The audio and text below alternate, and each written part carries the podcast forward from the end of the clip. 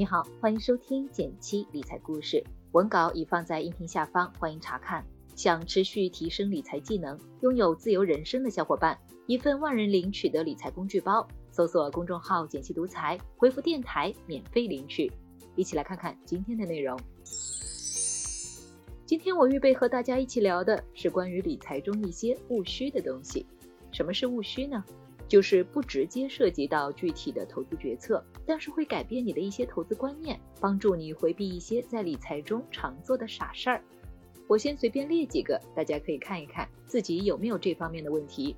第一个是我现在赚钱太少，没法攒下一百万，放弃算了，花掉更好。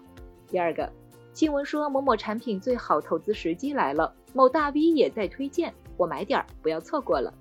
第三。年初十万块投了这几只基金，现在亏了四万，还是等回本后再赎回吧。第四，把百分之九十的钱投在某类资产上或压住某只股票上，预期有一个高额回报。其实这些问题，当你转变了自己的想法的时候，都可以找到答案。整理了一些最近的思考，放在了一张图里，欢迎保存转发。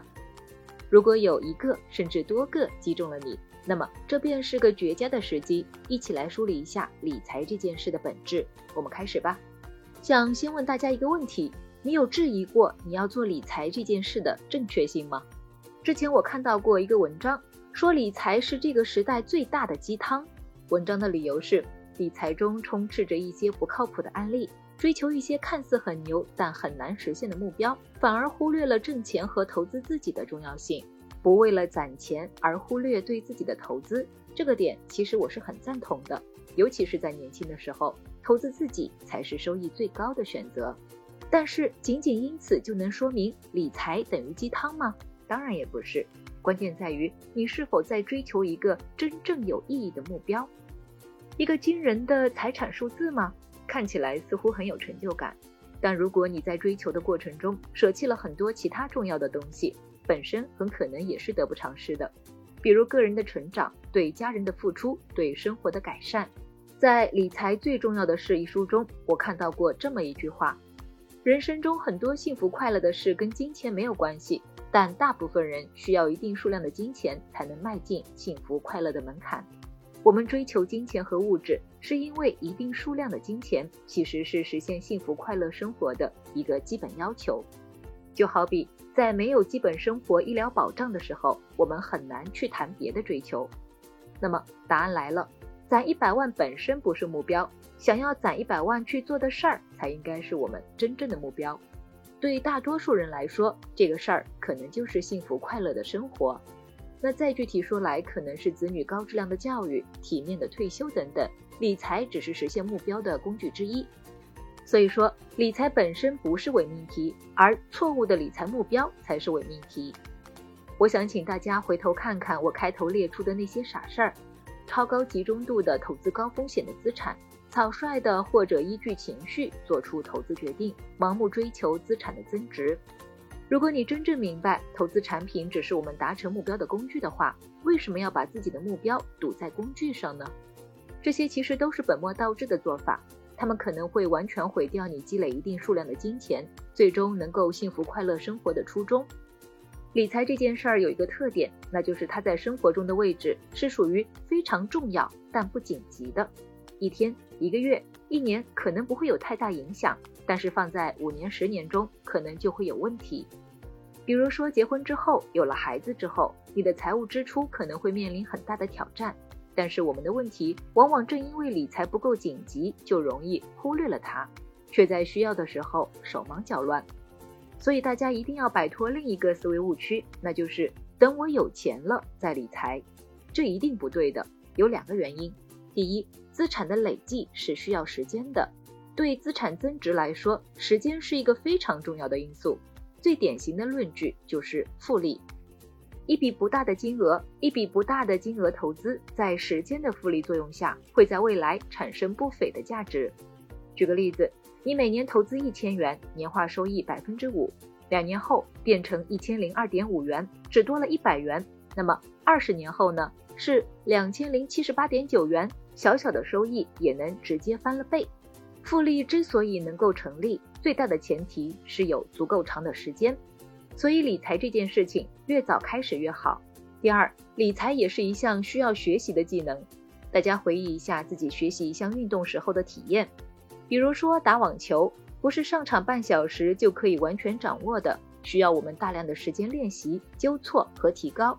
理财也是一样，当有一天你发现你非常需要理财的时候，你的学习时间可能就来不及用了，试错成本也提高了。所以另一个角度来说，一开始的时候，我们还可以允许自己犯错，在错误中成长。其实我身边很多人都有理财意识，但有一些朋友总是很难赚到钱。他做投资呢，不是去看自己需要什么，而是盯着身边的人都在做什么，或者看看新闻中财经头条上意见领袖们都在推荐什么。这种做法其实是不关心自己的表现，用别人的目标取代自己的。其实，所有的理财决策都是人生选择的结果，它往往伴随着你生命中一些重要的转折或者里程碑式的变化而产生。比如婚姻、职业发展、退休、生活愿景，是和你生活密切相关的一部分。想要找到一个好的理财目标，一方面要弄清楚对自己而言最重要的事情，明白你的生活中最优先考虑的是什么，而不是跟风，把别人的投资计划搬过来当做自己的。另一方面，则是尽可能规避理财中的坑。在具体的投资理财过程中，我们想提醒两个要特别注意的地方：第一，警惕过剩的信息对你投资情绪的影响。当我谈到这一点的时候，不仅是在谈理财，还有你在生活中时时刻刻遇到的各种干扰。你的微信朋友圈、订阅号、新闻 APP 等等，这些过量的信息会变成噪音，放在理财方面，有时候会带来很大的问题。比如说，你本来投资的挺好，组合收益稳定，风险可控。这时候你看到财经新闻头条的一篇评论，大意是批评了你所投资的一项资产，你开始觉得不安起来。然后到你家做客的邻居在和你聊起来某项产品的时候，非常消极地表达了自己的不看好，你犹豫再三，感觉非常糟，决定把自己持有的相关资产全部卖掉。如果说，当你依据情绪做出这项决策之后，发现这类投资恰巧出现了暴跌，你会非常庆幸自己的决策；反之，则会非常后悔。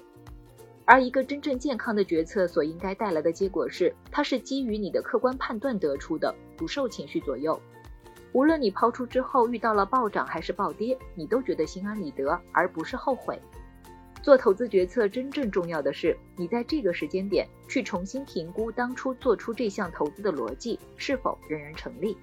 所以不要让周围的变量，尤其是市场的过度反应影响你。当你过度关注市场的动向时，每个小小的波动都可能导致你有不理性的应对，从而投资失败。大多数人想要获得一个长期稳定的投资回报，靠的不是频繁交易，而是坚持一个正确的方向，然后长期持有。比如最简单的，巴菲特曾经建议持有标普五百指数，咱们可以类比中国经济晴雨表沪深三百指数，或者我们曾经推荐的极简投资法，也就是减慢投资组合，去定投一篮子的组合。第二，我们很难接受一个正确但是看起来过于简单的方案，反而总是期望一些复杂的计划。投资也是这样的，一些简单的方法，哪怕是正确的，也会让你觉得不可信。其实普通人最应该追求的是一些简单稳妥的投资，但可惜的是，人往往智慧不足而贪婪过度，总是妄想自己有超乎常人的智慧和运气，在一些赌博性质严重的地方可以获取超额收益。你说有谁在杀入股市的时候没有抱着我可能会有发财的好运的想法呢？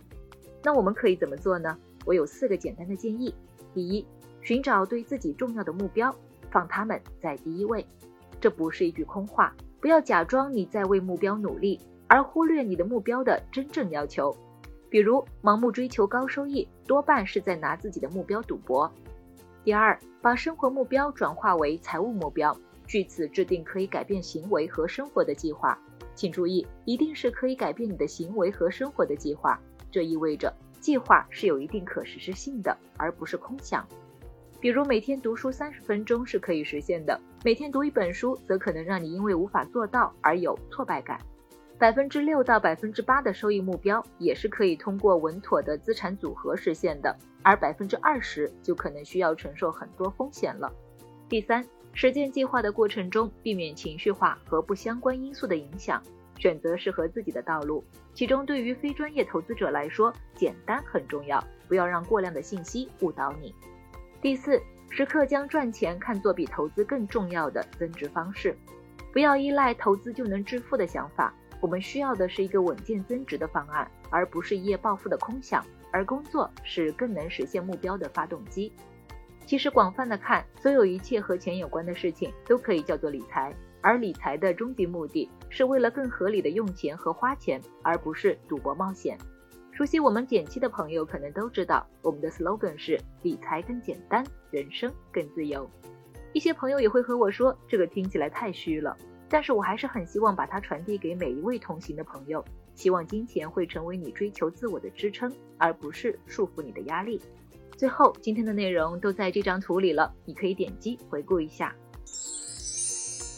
好了，今天先和你聊到这里。喜欢今天的文章的话，欢迎点个再看，告诉我。别忘了根据音频开头的提示，免费领取理财工具包，学习更多理财技能，享受稳稳变富的感觉。订阅内容每周一到周五，姐姐在这里陪你一起听故事、学理财。我们明天见，拜拜。